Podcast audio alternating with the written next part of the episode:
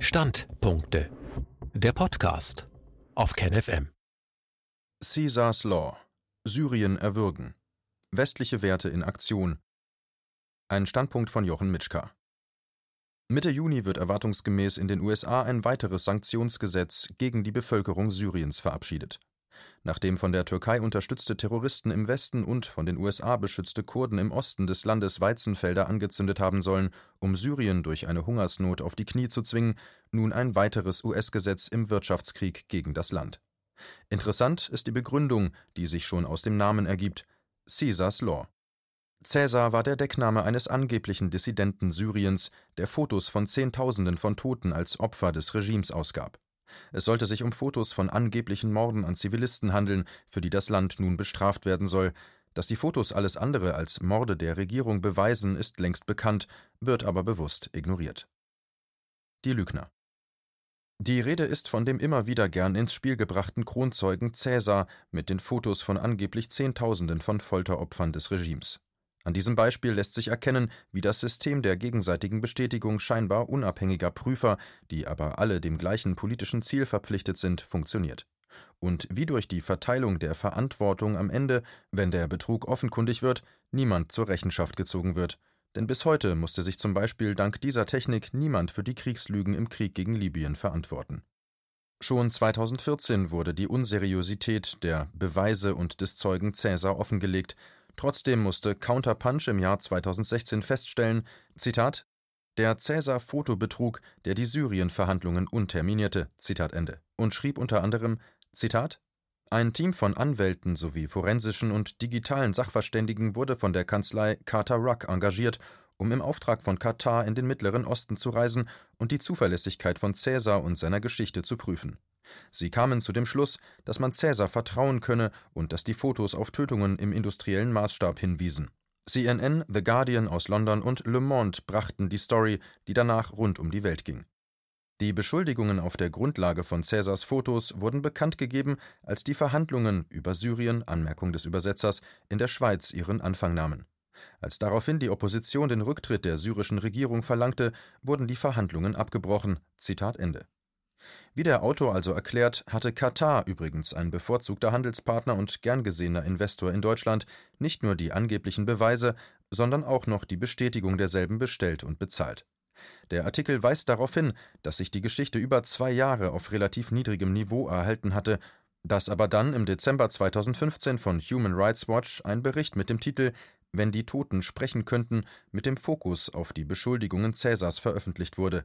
Der Counterpunch-Bericht lenkt im Weiteren das Augenmerk auf eine Reihe von gravierenden Fehlern. Es beginnt damit, dass die Hälfte der von Cäsar vorgelegten Fotos das Gegenteil der Behauptungen aufzeigte. In neueren Veröffentlichungen von Human Rights Watch wird nur noch die halbe Anzahl an Fotos erwähnt. Ursprünglich waren 55.000 Fotos vorgelegt und vom Carter Ruck Team als geprüft bezeichnet worden, wobei festgestellt wurde, dass die Hälfte der Fotos angeblich von Cäsar selbst gemacht worden wären. Allerdings waren die Fotos nicht öffentlich. Der Artikel beschreibt die Entwicklung wie folgt: Zitat diese Fotos sind in der Obhut der oppositionellen Organisation, genannt Syrische Gesellschaft für Vermisste und Gefangene aus Gewissensgründen. Im Jahr 2015 erlaubte sich Human Rights Watch, die Fotos zu prüfen, die bis dahin unter Verschluss gehalten worden waren. Die größte Enthüllung ist, dass über 46 Prozent der Bilder keine durch die syrische Regierung zu Tode gefolterten Menschen zeigten. Zitat Ende. Mit anderen Worten, erst nach Jahren, als schon längst eine Propagandakampagne auf Hochtouren lief, wurden die Bilder überhaupt überprüft, und als man dann feststellte, dass nachweislich die Hälfte der Fotos das Gegenteil des Behaupteten zeigten, wurde die Kampagne nicht beendet, sondern fast unverändert weitergeführt. Auch die Behauptung, dass die anderen Fotos nur gefolterte Gefangene zeigen würden, ist übertrieben bzw. falsch.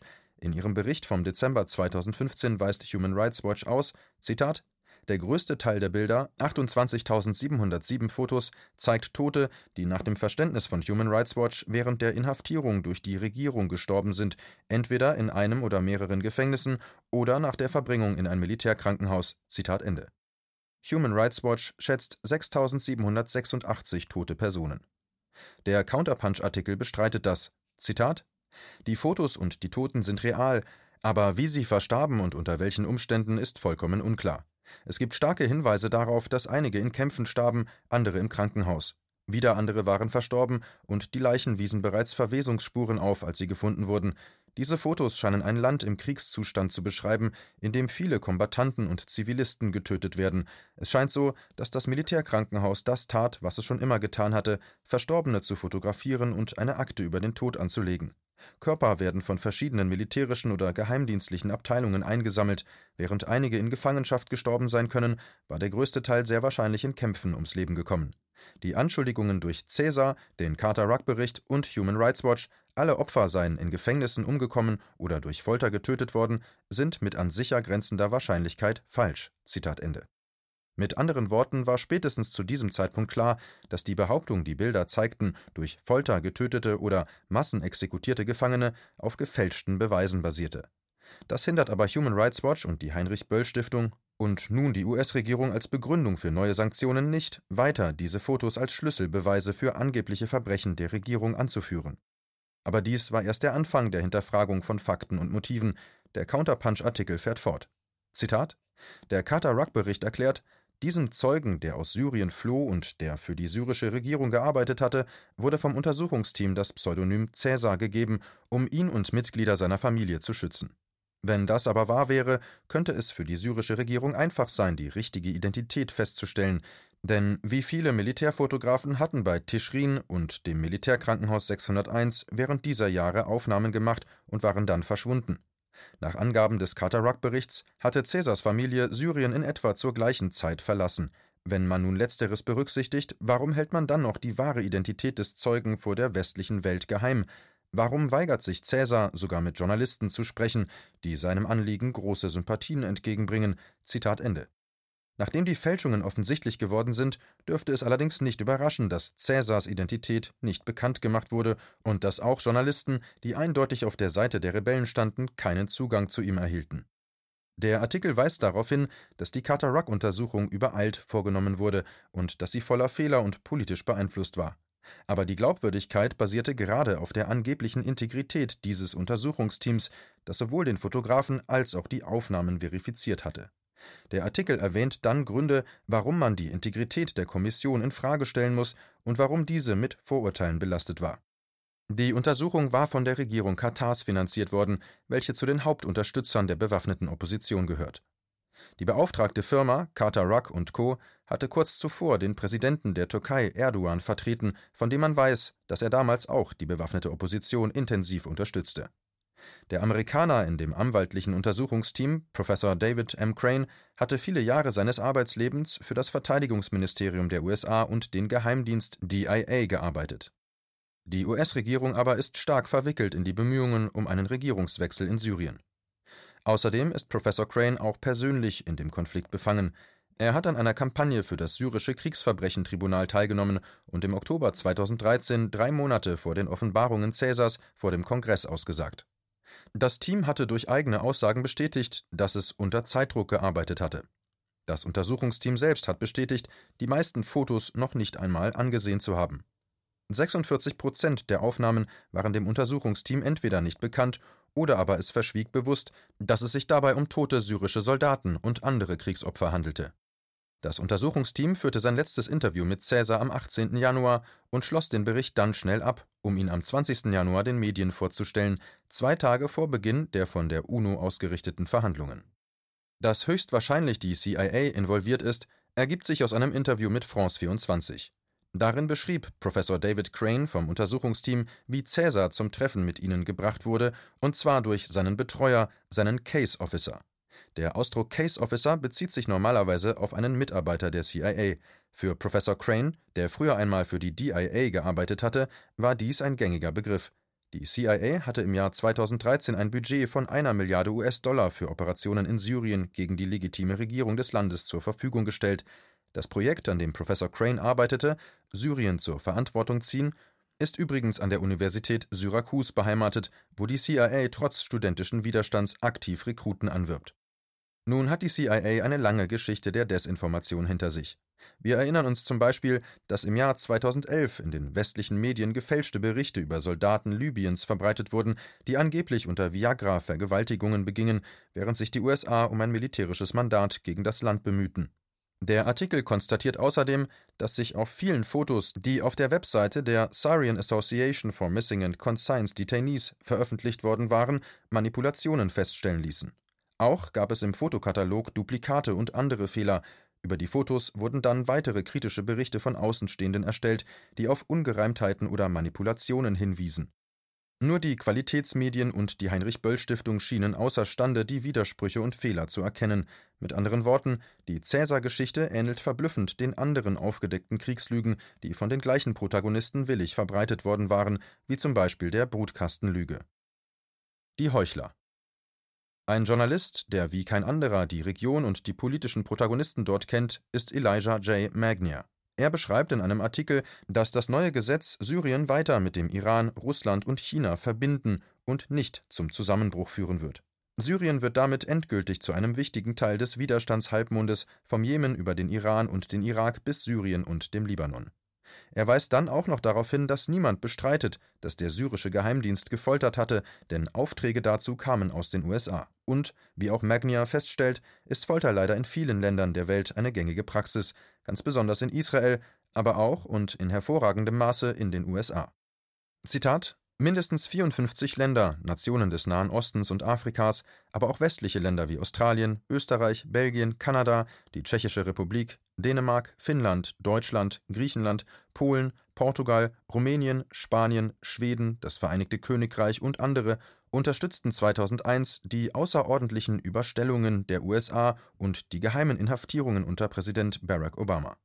Damit fehlt Washington jegliche moralische Autorität, um die Ablehnung der Folter als Grundlage für seine Politik geltend zu machen. In den letzten Jahrzehnten sind die USA berüchtigt dafür geworden, grausame Formen der Folter zuzulassen, Menschen ihrer grundlegendsten Rechte zu berauben und generell die Menschenrechte unter Missachtung der Genfer Konvention und vor allem der UN-Konvention gegen Folter von 1984 zu verletzen James Mitchell, ein CIA-Vertragspsychiater, der an der Ausarbeitung und Anwendung erweiterter Verhörtechniken beteiligt war, legte mehrere von der US-Regierung genehmigte Methoden offen, mit denen Gefangene gefoltert werden können, die illegal, aber mit offizieller Genehmigung an geheimen Orten außerhalb der USA in Gewahrsam genommen wurden. Bilder von Folterungen in Abu-Ghraib-Gefängnissen zeigten der Welt, dass die USA Folter und illegale Verhörmethoden gegen Gefangene im Irak anwenden. Zitat Ende Deshalb haben diese Sanktionen bzw. dieses Gesetz keinerlei Begründung in irgendwelchen humanitären Überlegungen. Wenn die genannten Fakten nicht ausreichen, Sie davon zu überzeugen, sollten Sie überlegen, wie man denn solche Sanktionen verhängen kann, welche in erster Linie die Menschen des Landes treffen, die keine Verantwortung für die behaupteten Verbrechen tragen. Aber dies ist in der Geschichte der mittelalterlichen US-Sanktionen ja nicht der erste Fall, in dem bewusst der Tod von Zivilisten in Kauf genommen wird, um politische Ziele durchzusetzen. Man erinnere sich nur an die Sanktionen gegen den Irak in den 1990er Jahren, denen 500.000 Kinder zum Opfer fielen. Fazit Lügen und Heucheln, genannt Realpolitik, bedeutet, dass Deutschland wieder wer ist in der Welt. Vermutlich hofft die deutsche Regierung, dass die Sanktionen wieder eine Welle von Flüchtlingen nach Deutschland treiben wird, die dann nicht bei den nächsten Wahlen den unumstrittenen Führer des Landes, Präsident Assad, wählen können, weshalb man im Westen wieder von einer sogenannten Scheinabstimmung reden kann. Flüchtlinge, die man stattdessen als Beweis für die angeblichen Verbrechen des Regimes anführt, um weiter am Krieg gegen das Land teilnehmen zu können.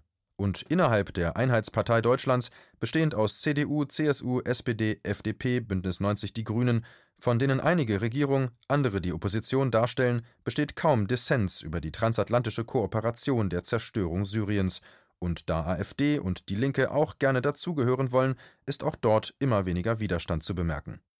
Natürlich ist der Vergleich mit der Kommunistischen Einheitspartei Vietnams unzutreffend, denn in Vietnam gibt es immer mehr parteiunabhängige Abgeordnete im Parlament, während es in Deutschland praktisch unmöglich ist, ohne die Unterstützung einer der politischen Parteien ein Abgeordnetenmandat zu erhalten. Ähnlich der Einheitspartei Vietnams ist der öffentlich geführte Disput zwischen den Parteien über weniger wichtige Fragen bzw. der Disput zwischen unterschiedlichen Strömungen innerhalb der Einheitspartei Vietnams sehr intensiv und wird umfassend in den Medien beleuchtet, wie mir ein Vietnamese einmal sinngemäß erklärte, als ich ein paar Monate in dem Land verbrachte. Wir brauchen kein Mehrparteiensystem. Wenn die Regierung etwas tut, was nicht in unserem Interesse ist, dann wird die Strömung, welche die Regierung dominiert, schnell ausgetauscht werden. Glaube mir das. Ja, ich gebe zu, der Vergleich mit Vietnam mag dem einen oder anderen übertrieben vorkommen, Aber man beachte die Tendenz, es gibt in Deutschland immer weniger Disput über die wirklich wichtigen Fragen wie NATO, Aufrüstung, Kriegsbeteiligung, Shutdown bzw. Aussetzen der Grundrechte, Globalisierung, ungleiche Vermögensverhältnisse, ungerechte Einkommensverhältnisse usw. So Stattdessen vehemente Scheindebatten über Finanzhilfen für die Lufthansa, während übrigens die kurz darauf freigesetzten Mitarbeiter ohne Perspektive bleiben, oder zeitweise Mehrwertsteuersenkungen, die übrigens für den normalen Haushalt kaum spürbar sein werden, aber für den Käufer eines neuen Porsche interessant sind.